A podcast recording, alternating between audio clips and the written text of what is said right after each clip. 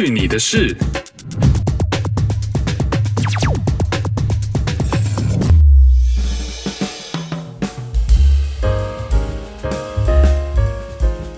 哎呦，这里是去你的事，我是 RT。今天喝的是温哥华本地的手工精酿啤酒厂 Thirty Three Acres 的 West Coast Pale Ale。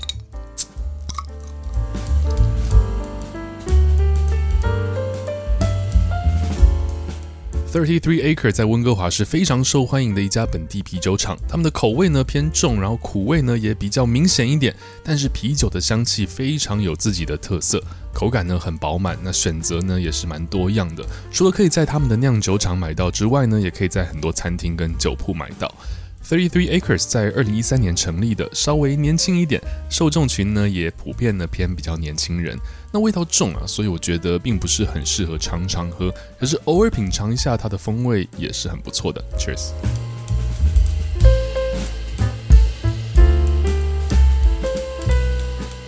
经过了漫长等待，终于是轮到三十岁以上的人可以打疫苗，所以我第一时间就注册，然后约时间，然后在前几天的时候，终于是打上了第一剂。而我现在录音的这个时候呢，我住的 BC 省已经是任何想要打疫苗的人都可以注册施打了。那其实这边呢，还是有一些朋友啊，对于疫苗抱有一些保留的态度。当然了，我也不是医生，可是呢，听到有些人不打疫苗的原因，真的让我觉得，哎呦我去！第一种最扯的说法呢，就是疫苗里面有微型的晶片，可以让政府时刻的知道你在干嘛，所以呢，他不愿意打，还说这个晶片呢是 Microsoft 的老板 Bill Gates 所出资研究的。先来说说这个谣言好了。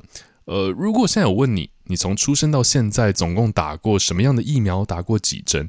我相信大部分的你呢，可能都没有办法马上回答出来，因为太多了，或太久以前了。要知道打了什么疫苗呢，就要去翻找那个成年的一张卡片。我记得我小时候呢，也有一张这个疫苗的接种卡，上面记录过了你打什么、什么时候打的。可是你现在还找到这张卡片吗？我的应该是不见了。尤其是在科技不发达的地方呢，疫苗的记录实在太容易丢失了。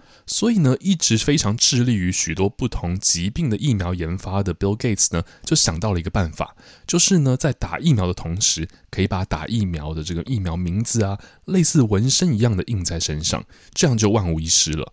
可是当然不可能，大家卷起袖子来，然后你看到你手上刺了卡介苗。脑炎、麻疹、水痘、肝炎什么的，所以呢，他就想要研究一种隐形的方法，可以让医疗机构呢来扫描你，看你打过什么。也就只是这样研究，这个东西并没有真正的实行，只是还在研究的阶段。大家传来传去，就变成了说，Bill Gates 想要在疫苗里面放晶片，来知道大家都在干嘛。请问他如果想要知道大家每天都在干嘛，还需要这样吗？其实不需要。因为你手机里面的 GPS 里面的这个通讯系统就已经可以告诉他你都在干嘛了。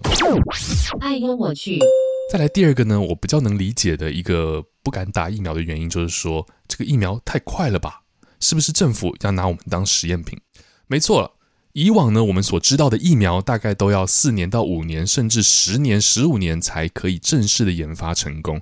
这个居然一年多呢就完成了，为什么这么快？首先呢。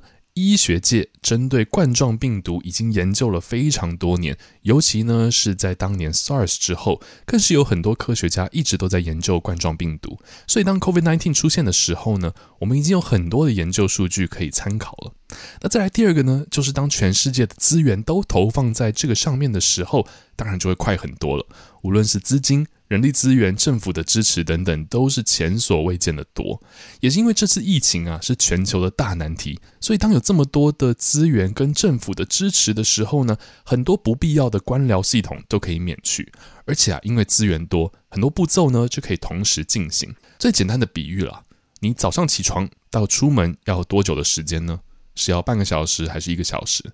可是如果你可以早上起床之后，上厕所的同时可以换衣服，同时你可以刷牙洗脸，然后你又多出第三只手，可以一边来吃早餐。这个时候，你是不是出门的时间就可以大大的减少呢？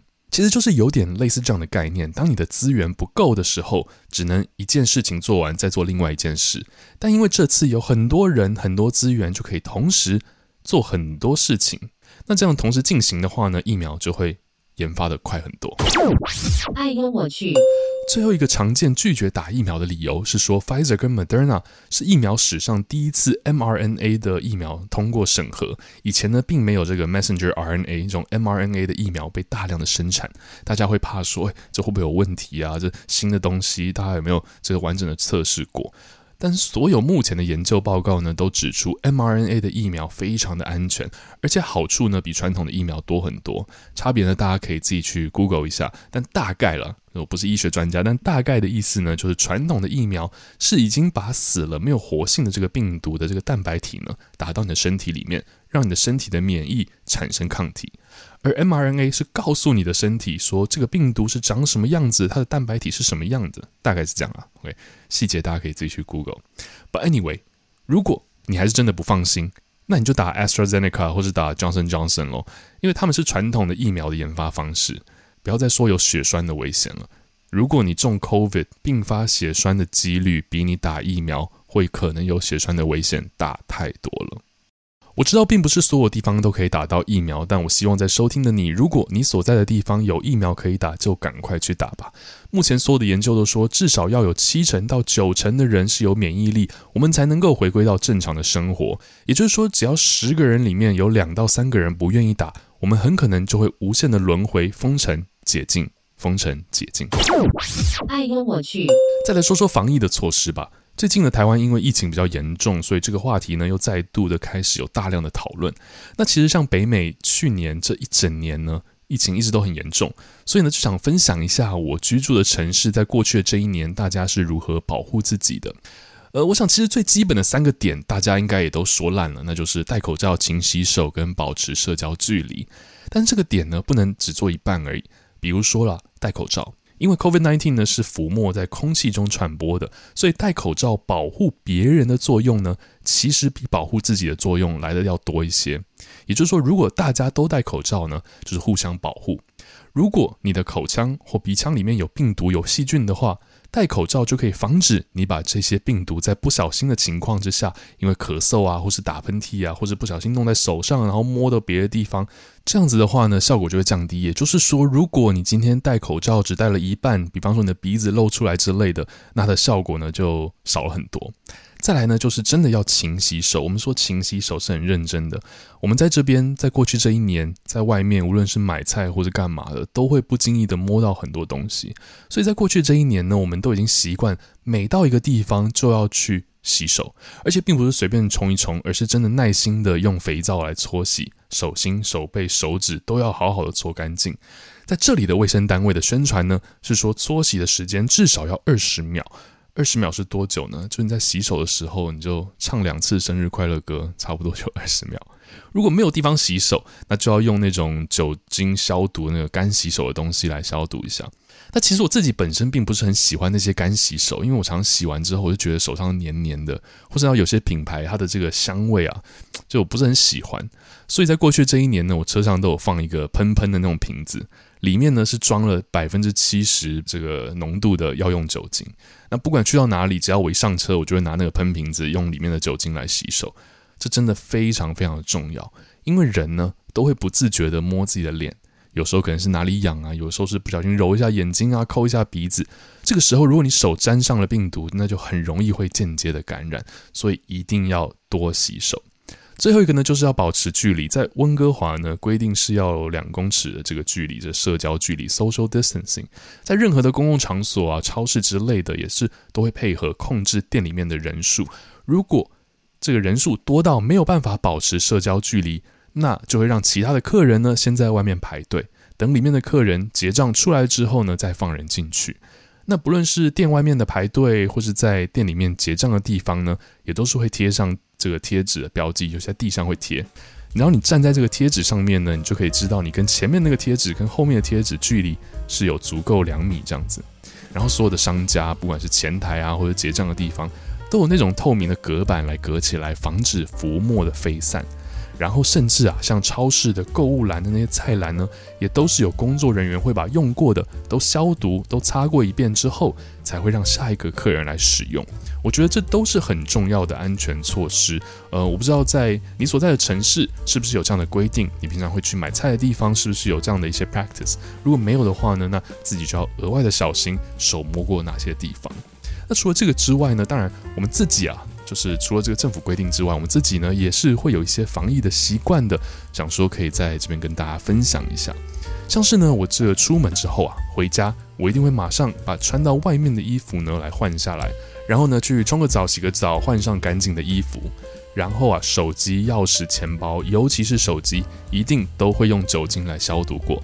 毕竟这些东西上面呢都是最容易沾到病菌的，就算就算你没有接触到任何 COVID-19 的这个病毒。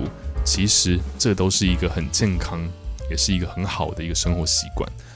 呃，最后啦，要说一下，虽然呢，我们都说不是必要的情况不要出门，但是这里的卫生单位的说法呢，是说如果大家都这样待在家里时间长了，还是会有一些心理的负担的，对健康跟对免疫力呢，其实并不是很好。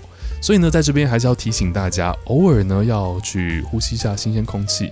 比方说，你可以去阳台，你可以去屋顶上动一动，在保护自己也保护别人的情况下，比如戴口罩的情况下呢，至少一个礼拜你可以去楼下这个巷口啊走一走，再走回来，去门口就动一动。以目前研究来看呢，在室外只要是跟人保持距离，还是很安全的。真的不想出门，那也不要只是坐在沙发上看电视。现在网上呢有很多在家里运动那种 YouTube 啊、影片啊什么的。你就看他跟着动一动，Trust me，长时间待在家里真的会把人逼疯的。在北美就有太多太多这样子的例子，都会推荐大家，都会希望大家在安全的情况之下，还是要出去走一走，呼吸新鲜空气。就是你知道一直闷在家里，will go crazy，要适当的活动活动才能保持身心的健康。那说到底呢，当然就是你 you know, 保持距离，然后手要保持干净，这样就会安全很多。不过啊，就像是专家说的。防守型的防疫虽然它是有用的，但是呢，接种疫苗还是最有效，可以让大家回归正常生活的方式。所以呢，还是提醒大家，如果你所在的地方有机会可以打的话，就赶快去打疫苗吧。今天跟大家分享的就是我们自己过去在这一年疫情还蛮严重的，相比之下疫情蛮严重的北美的一些经验，还有这里的官方卫生部门的一些建议跟规定。希望这样的分享能够小小的帮助到大家。如果你喜欢这期节目的话，请记得分享给你身边的人，也欢迎你到去你的事的 Instagram，可以去 Instagram 上面搜寻 Find yourself” 大 CA 或去你的事来跟我们一起留言互动。去你的事，我们就下次再见喽。